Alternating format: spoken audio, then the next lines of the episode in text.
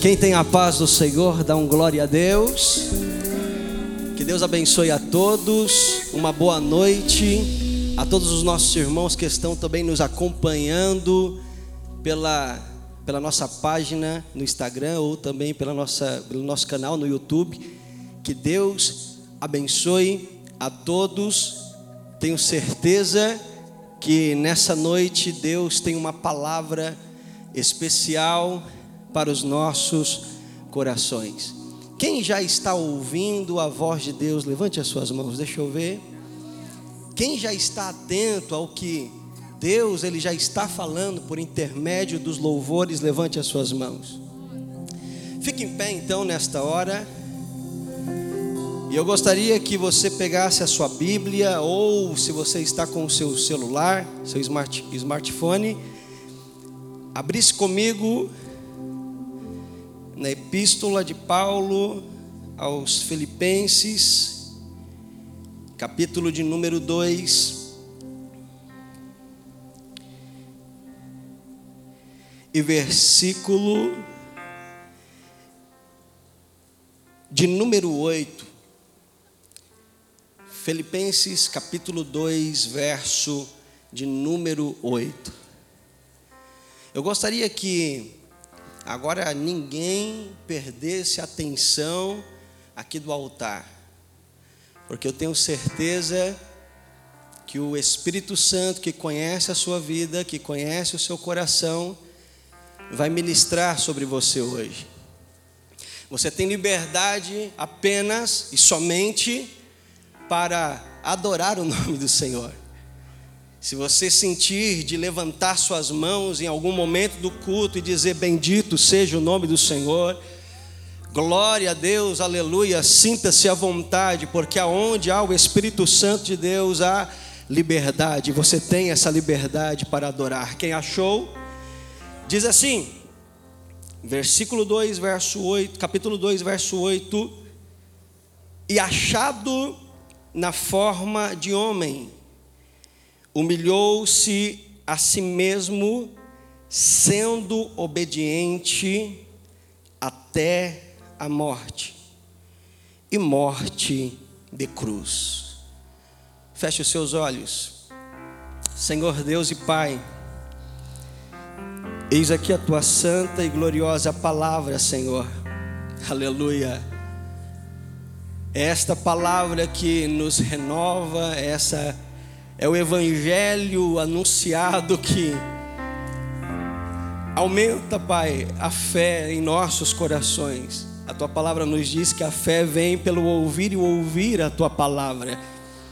Então, nessa noite, se entrou alguém aqui, Senhor, que está desanimado, que está cabisbaixo, que está enfrentando um momento, Pai, de adversidade e precisa ser revigorado, ser fortalecido pela tua palavra. Nós pedimos, Senhor, que seja como uma flecha aos corações, que a tua palavra vá de encontro a cada coração. Em nome de Jesus. Amém. Pode se assentar.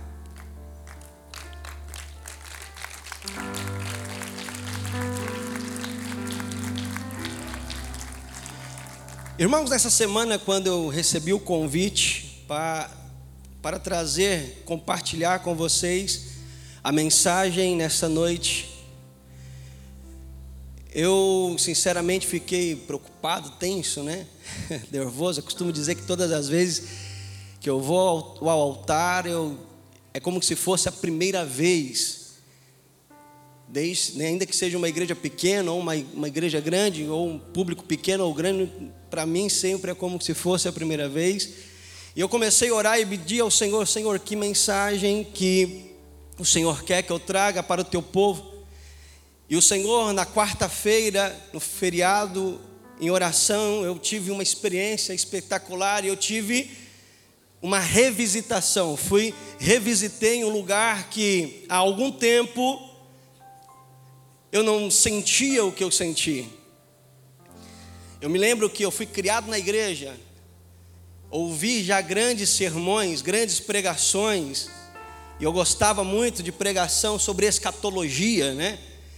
Quando eu era pequeno, eu tinha aqueles, aquelas fitas cassete.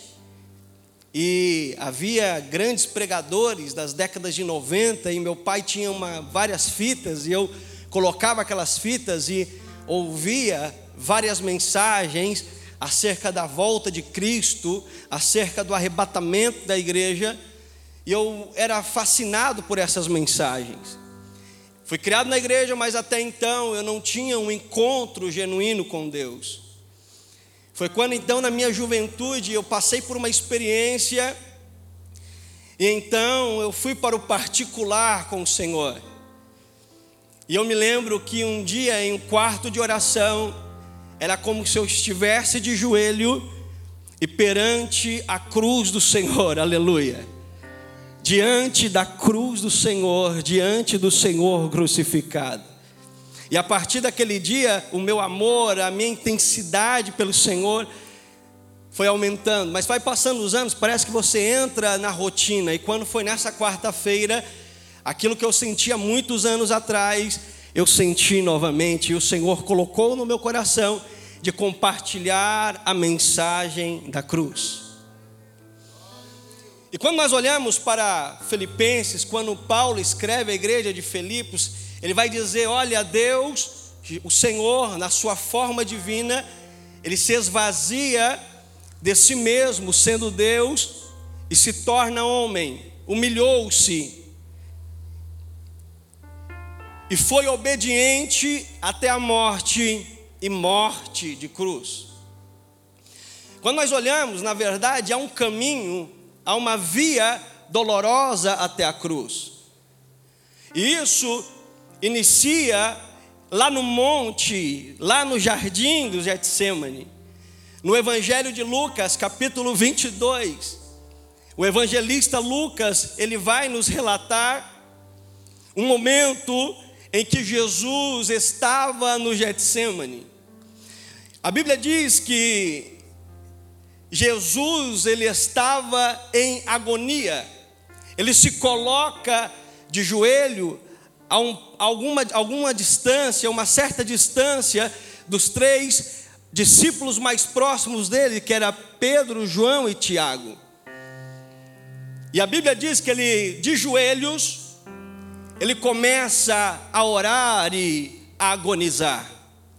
Diz a tradição cristã que o modelo de oração de joelhos da igreja primitiva se deu justamente a esse momento em que Jesus se coloca prostrado de joelhos. E a Bíblia diz que o Getsemane era o lugar aonde Jesus costumava ir. Era um lugar aonde Jesus ele sempre visitava. Era um lugar frequentado por Jesus. Alguém poderia dizer, pastor, mas por que que Jesus ele não passou os seus últimos dias, os seus últimos momentos na sinagoga ou de repente em um lugar histórico, em um lugar que era religioso? Não. A Bíblia diz que o Senhor ele resolveu passar o seu momento mais angustiante no lugar secreto de oração no seu lugar que era de costume, o seu lugar que era já costumeiro ir. E a Bíblia diz que ele vai para o Getsemane, e chegando lá no momento de oração, ele começa a agonizar. Jesus ele começa a sentir o Getsemane quer dizer lugar de espremer olivas, azeite, de produzir azeite. Ali era, era o lugar onde as pessoas plantavam olivas e lá eles pegavam as azeitonas e espremiam até sair o azeite. Podemos dizer que Jesus ele foi moído. Jesus ele foi esmagado. Lucas ele vai retratar um fenômeno raro que acontece com Jesus a tal ponto de ele suar gotas de sangue. Esse fenômeno é conhecido na medicina como hematidrose. É um fenômeno raro aonde uma pessoa quando ela está em extremo estresse, em extrema pressão, com o seu emocional de maneira extrema abalada. A pessoa, ela começa os seus vasos sanguíneos do seu corpo começam a se delatar e a pessoa começa a suar gotas de sangue pelo seu corpo, pelos seus olhos. E a Bíblia diz que Jesus ele agonizava. Você pode sentir isso? Jesus no Getsemane de joelho agonizando, gemendo, sendo espremido. E ninguém dos discípulos ali para consolar, mas eu acredito, meus irmãos, que havia uma, uma, uma, uma nuvem de demônios, havia uma guerra espiritual tão grande que a Bíblia diz que os discípulos eles desfaleceram de tristeza. Eles não conseguiam estar do lado de Jesus a tal ponto que Lucas relata que Jesus ele é consolado por um anjo. Aleluia. Quem sabe tem alguém aqui que você está passando por um momento de angústia, você está passando pelo um momento de solidão, de extrema tristeza, não tem ninguém para consolar, mas o Senhor está dizendo: vai para o lugar que você sempre foi, vai para o lugar secreto de oração, porque lá eu vou enviar o socorro para a sua vida. Se, eu, se tem alguém que está vivo aí, levante as suas mãos e glorifique a Ele. Aleluia! Oh, aleluia! Isaías 53, 7 vai dizer: Porém, ele foi ferido pelas nossas transgressões e moído pelas nossas iniquidades. O castigo que nos trouxe a paz extra, estava sobre ele. Eu ficava pensando o porquê do sacrifício da cruz. O porquê Jesus passar por essa via dolorosa, por esse momento de tanta dor, por esse momento no Getsemane, até então Jesus ainda não tinha tomado uma chicotada, não tinha sido ferido, mas ali havia uma batalha espiritual. E eu creio que nuvens de demônios diziam: não, você tem que desistir, você tem que voltar atrás. Mas eu creio que o Espírito Santo por dentro dizia: não, há multidões esperando. Aí Jesus se levanta e diz: Pai, que não seja feita a minha vontade, porém seja feita a tua vontade. Aleluia. Muitas das vezes nós queremos fazer a nossa vontade, nós queremos ser o dono do nosso próprio nariz, mas olhe bem, meus irmãos, se Jesus, o Filho de Deus, ele foi obediente até a morte, quanto mais nós, aleluia. Jesus ele vai dizer para os seus discípulos um certo dia, quando ele traz uma mensagem super dura, ele traz um sermão duro para os discípulos, e a Bíblia diz que naquele dia muitos dos seus discípulos escandalizaram de si se escandalizaram dele e muitos o abandonaram. Então chegam os seus apóstolos, aleluia, e dizem: Senhor, aleluia, o que, que nós vamos fazer? O Senhor olha para eles, vocês não querem ir junto com a multidão? E eles disseram: Não, aleluia. E Pedro chega até ele e diz: Senhor, para onde nós, iremos nós, se somente o Senhor tem palavra de vida eterna? Seguir a Jesus, meus irmãos, é estar preso com Ele. Seguir a Jesus é seguir exatamente os seus passos. Se ele foi obediente até a morte, até a cruz, Jesus ele vai dizer para os seus discípulos também: se alguém quer vir após mim, negue a si mesmo, tome a sua cruz e siga-me. Seguir a Jesus é tomar a sua cruz a cada dia. Seguir a Jesus é viver uma vida debaixo da sua vontade, não, mas você vive, mas Jesus vive em você, aleluia. O porquê Jesus sofreu tanto, o porquê, a Bíblia diz que ele é preso, e ele passa por seis etapas para ser julgado. Ele é preso, levado para a casa de Anás, sogro de Caifás. Chegando lá, eles olham para Jesus, não conseguem culpá-lo em nada, ele é inocentado. Então levam ele para a casa de Caifás, diante de Caifás, também não conseguem condená-lo. Levam ele então perante o sinédrio, que era como se fosse o, era o tribunal da época dos judeus. E diante de todo o sinédrio, levantam várias calúnias, calúnias, falsas testemunhas, e mesmo assim ele é, é inocentado. Levam ele perante Pilatos. Pilatos olha para ele e diz: Não tenho nada contra esse homem, manda ele para Herodes, porque como ele era da Galiléia, Herodes estava fora da sua jurisdição. Então Herodes olha para ele, zomba dele e disse: Também não tenho nada contra ele. Volta então para Pilatos. E quando ele chega perante Pilatos, Pilatos leva ele para diante da multidão: Olha, eu vou açoitá-los, eu vou açoitá-lo com um açoite romano, que era 39 chibatadas. E o chicote havia três pontas, e cada ponta havia peças de, às vezes de, de ossos.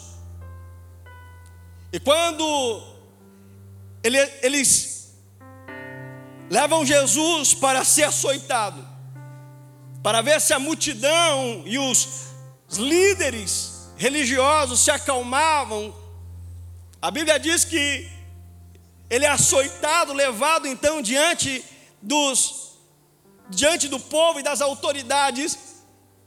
E Pilatos disse: Olha, está aqui, o homem já está açoitado. Acredito que com as suas costas dilaceradas. Aleluia. Com seu corpo totalmente ferido.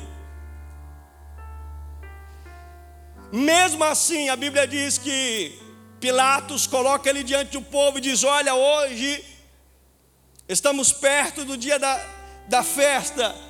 Hoje nós podemos soltar um prisioneiro. E eu vou colocar para vocês escolherem um homicida sediador, ou esse homem que vocês estão acusando, mas no qual ele se diz rei de vocês. E diz a palavra que a multidão clamava, dizendo: crucifica-o e solte Barrabás. Crucifica-o e solte Barrabás. Jesus passou, meus irmãos, todo tipo de humilhação que você possa imaginar. A Bíblia diz que os soldados zombavam dele, fizeram uma coroa de espinho, então ele é condenado à morte, e morte de cruz. Morte de cruz.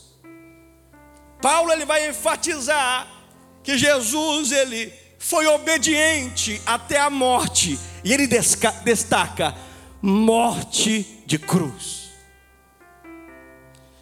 Nós sabemos que a cruz, por muito tempo, ela foi, ainda é sinal de idolatria.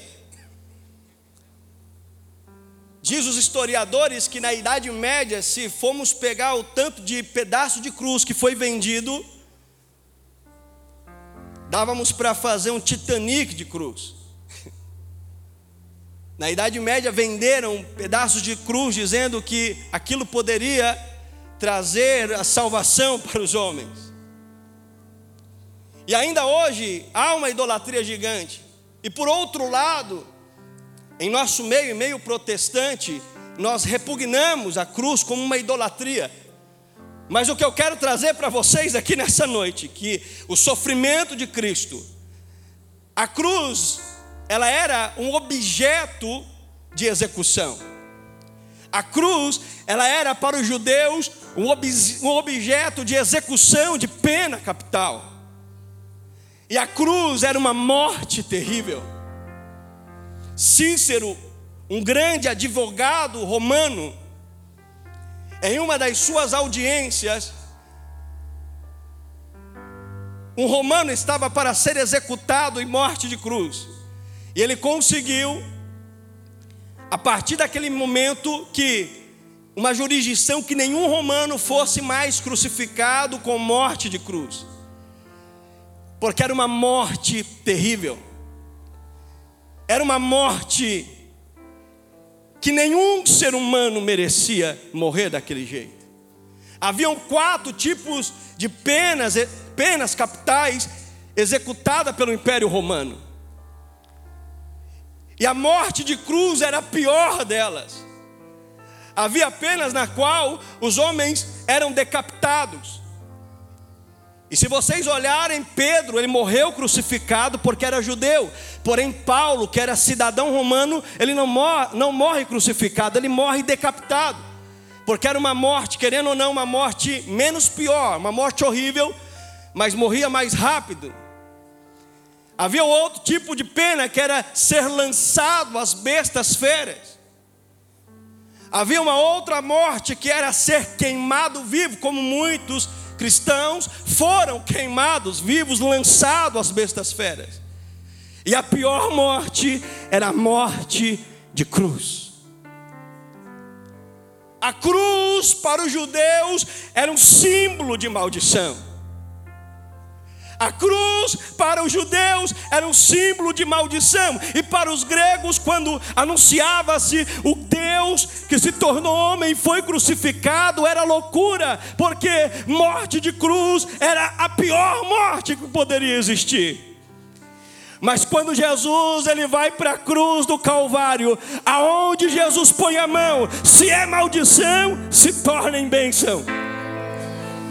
Olamassou candarabra. Aleluia.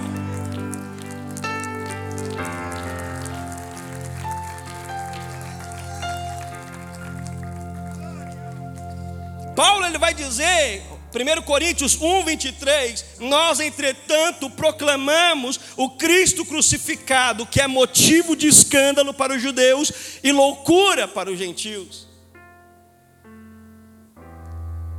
Porém, a cruz do Calvário, meus irmãos, foi o lugar aonde era a maldição.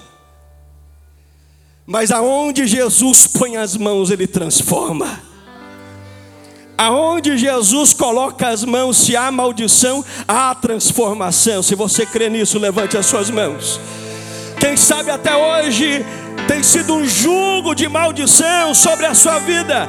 Quem sabe até hoje há um peso de maldição sobre a sua casa. Mas aonde Jesus coloca as mãos, a maldição é transformada em bênção.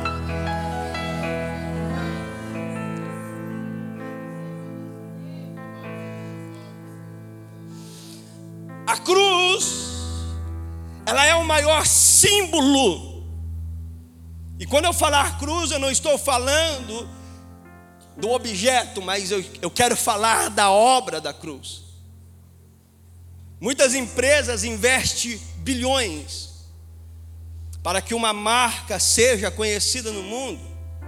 Quem sabe você já viu aí de repente, quando você vê o M, aquele M amarelo, te lembra alguma coisa? Lembra o seu McDonald's, né? Quando você olha de repente aquela maçãzinha com uma mordida, te lembra alguma coisa? Empresas investem bilhões para que as suas marcas sejam conhecidas. Porém, quando eu olho para a cruz do Calvário, foi um preço que não há nada que paga foi um preço muito alto. E quando você olha para a cruz, você olha para o sacrifício de Cristo lá no Gólgota. Aleluia! Oh glória! A cruz é o símbolo da obra de Jesus para nós.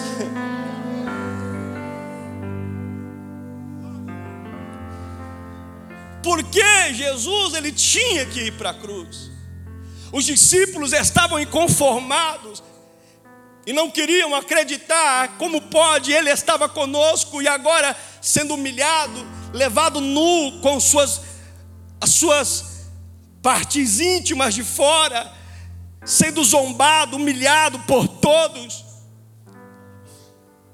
E porque agora estamos olhando, a Bíblia diz que muitos fugiram E a Bíblia nos traz relato apenas de um apóstolo que fica aos pés da cruz em todo o tempo, porque o, o que nos liga ao pé da cruz é o amor, e o nome dele era o apóstolo João, o apóstolo do amor. O amor dele era tão forte por Jesus que nada o tirava de perto do Senhor. Tem alguém aqui aos pés da cruz? Tem. Tem alguém aqui que está aos pés da cruz? Se tem, levante as suas mãos e adore a Ele nessa noite. Oh, aleluia! Eu estou sentindo a presença do Senhor aqui. Eu estou sentindo a presença de Deus aqui. Se você está, aleluia. Começa por um minuto glorificar ao Senhor pela obra da cruz do Calvário, pelo que Ele suportou por mim e por você. E eu creio que os discípulos olhavam dizendo: e agora o que será de nós? Jesus é pregado na cruz do Calvário. Jesus é colocado, pendurado no madeiro. Havia alguns modelos de cruz, e alguns acreditam que a cruz do Senhor, ela havia um apoio, onde quem estava sendo crucificado, ele conseguia estar com os pés crucificados, com as mãos crucificadas e ficar sentado. Jesus, ele agonizava na cruz do Calvário. E muitos passavam e diziam: prova que tu és o Filho de Deus, desça daí, faça um sinal, salvou a tantos, salva-te a ti mesmo. Mas Deus te dizer, Jesus ele não precisava provar nada para ninguém porque ninguém entendia o que estava acontecendo, era algo no contexto espiritual. O inferno estava em desespero, porque aleluia, ó oh glória, o que Jesus tinha convicção era do seu propósito. Ah, pastor, Jesus foi para a cruz porque Judas traiu ele. Jesus foi para a cruz porque ele foi injustiçado. Não, Jesus foi para a cruz porque ele sabia qual era a sua missão, ele sabia qual era o seu propósito e ele não precisava provar nada para ninguém. Deixa eu te dizer uma coisa: você não precisa provar nada para ninguém, você sabe qual é o seu propósito, você sabe quem foi que te chamou. Quem te chamou foi Jesus, foi Ele. Permaneça naquilo que Ele te colocou, naquilo onde Ele te chamou.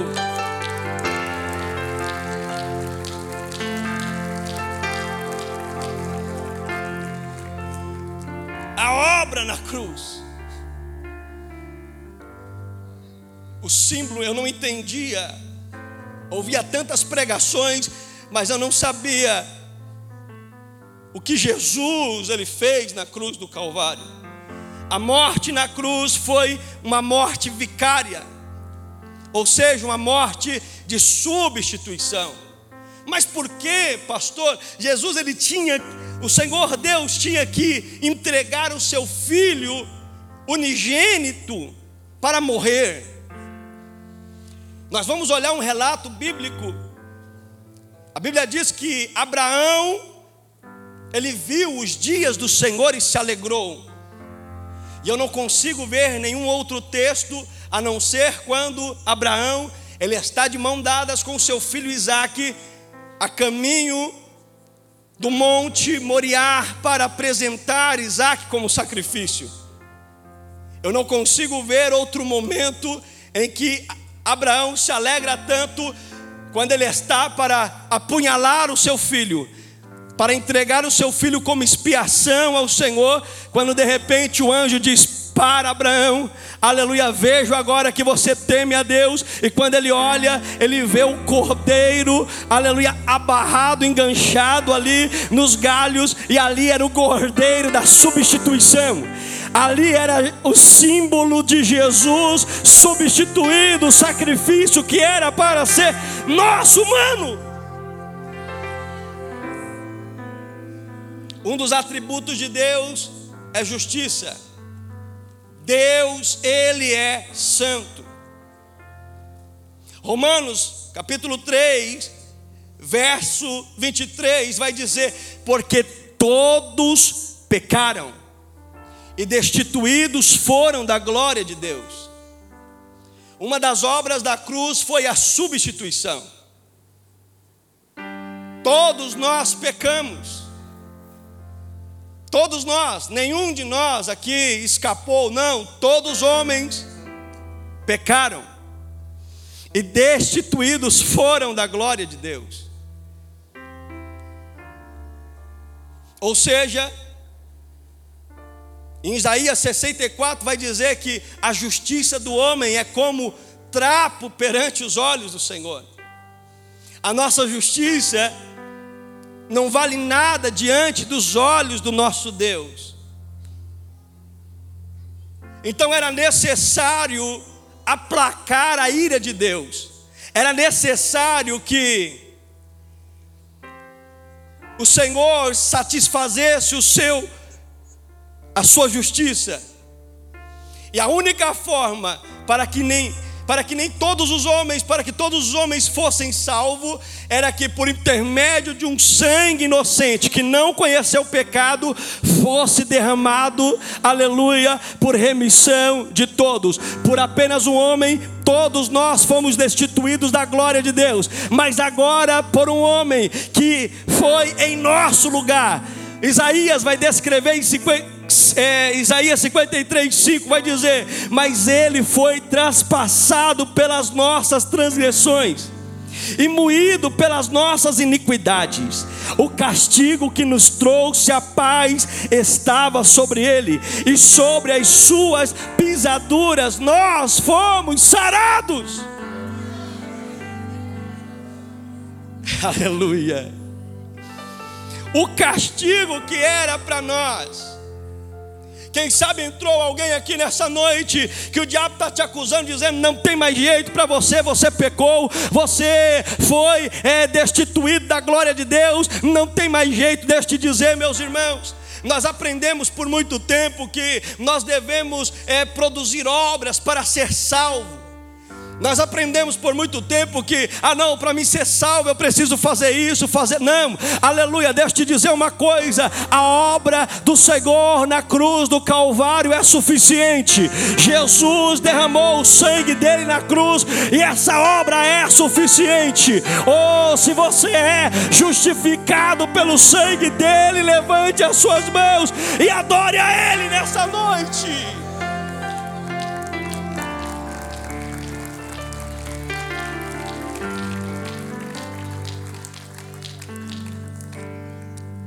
Aleluia. Aleluia. Satisfazer a justiça de Deus sobre o homem. Jesus mesmo, o Senhor Deus mesmo resolveu esse problema. O Senhor Deus disse: Não, a única maneira de eu resolver esse problema é enviando o meu filho amado, para que todo aquele que nele crê não pereça, mas tenha vida eterna o castigo que era para nós, ele levou sobre si. Eu conheci muitas pessoas que saíram da igreja porque acham que não podem mais obter o perdão. Muitas pessoas pecam dentro da igreja. E muitas das vezes, antes de confessarem, vão embora porque acham que não são dignas mais do perdão e levam sobre si o sentimento da culpa. Mas o Senhor te trouxe aqui nessa noite para te dizer: eu te perdoo, o preço foi alto. Eu fui no seu lugar, aleluia. Oh glória a Deus. Obra não produz salvo, porém salvo produz obra. Nós confundimos, achando, dizendo assim: eu vou me santificar para ser salvo. Não, quem é salvo se santifica. É o contrário, é simples, meu irmão. Sabe por quê? Porque o preço já foi pago na cruz do Calvário e você já está justificado pelo sangue, pelo sangue, pelo sangue de Jesus. Oh! Aleluia! A obra na cruz. Paulo ele vai dizer que o centro da mensagem dele é a cruz do Calvário. Em Coríntios ele vai dizer: nada fui ter convosco, nada quis saber além de, de, além de pregar o Cristo crucificado. O centro da palavra, da mensagem do Evangelho é Jesus Cristo crucificado. É bom nós recebermos cura, é bom nós recebermos milagres do Senhor, mas se nós não entendermos o centro do Evangelho, que é Jesus Cristo crucificado, nós estamos perdendo tempo. Mas eu tenho certeza que nessa noite o Senhor te trouxe aqui para entender que o preço foi pago, o preço alto, para que você seja livre. Você é livre livre. A obra na cruz, a substituição, ela do, trouxe para nós liberdade. Hoje nós somos livres, somos libertos da culpa, porque a culpa estava sobre nós, somos culpados do pecado. Mas o sacrifício de Jesus da cruz do Calvário nos libertou do sentimento da culpa. E como pastor, Romanos, capítulo de número 8, verso 1 diz assim: Portanto, agora nenhuma condenação há para os que estão em Cristo Jesus, que não andam segundo a carne, mas segundo o Espírito. Nenhuma condenação há. Você está liberto da culpa. Aleluia. Culpa. Culpa é o sentimento que o inimigo tem colocado na vida dos nossos jovens. Quantos jovens que entraram aqui estão frustrados, pessoas que entraram aqui e estão frustrados com o sentimento da culpa.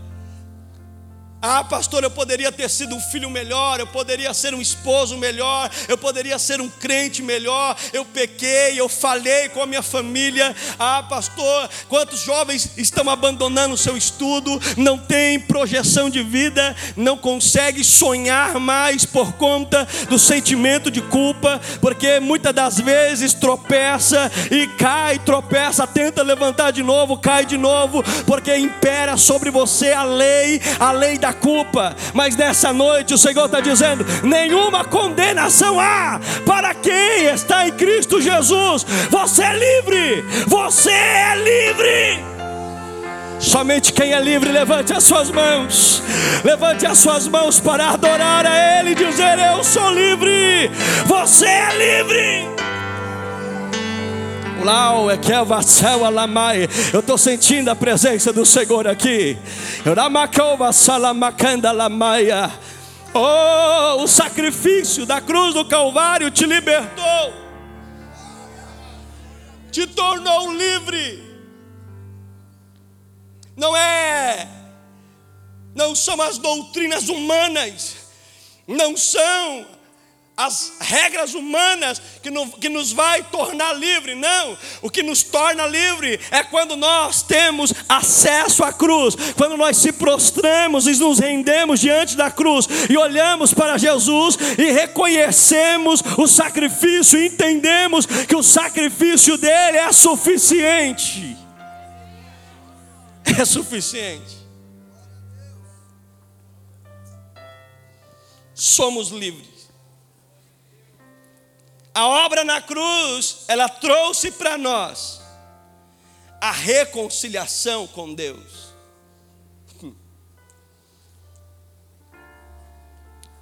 Jesus,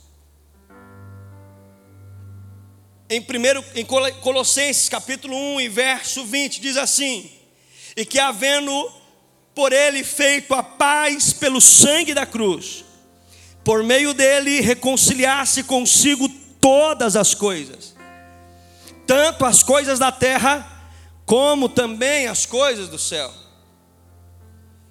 Isaías 59 diz, 59, versículo 2 diz que o que separa o homem de Deus são os seus pecados. O que separava o homem de Deus eram as suas iniquidades, era a sua injustiça. Mas agora Paulo está dizendo assim: lá na cruz do Calvário, lá na cruz do Calvário, Jesus reconciliou todas as coisas. Lá na cruz do Calvário, você pode ouvir isso e dar um brado de glória a Deus. Lá na cruz do Calvário, ele reconciliou todas as coisas. O homem estava distante de Deus, o homem não tinha acesso à presença de Deus. O homem não podia sentir o que nós estamos sentindo aqui hoje, como tem algumas pessoas já sentindo, sendo constrangidas pelo poder de Deus. O homem não tinha acesso a essa glória, a esse poder por conta dos seus pecados, mas lá na cruz do Calvário, aleluia, lá na cruz, quando Jesus ele grita bem alto, está consumado. Quando ele grita, está consumado, que quer dizer testelestai, a dívida está paga. A Bíblia diz que o véu do templo ele se rasga de baixo a cima, e a partir daquele momento nós temos acesso ao Deus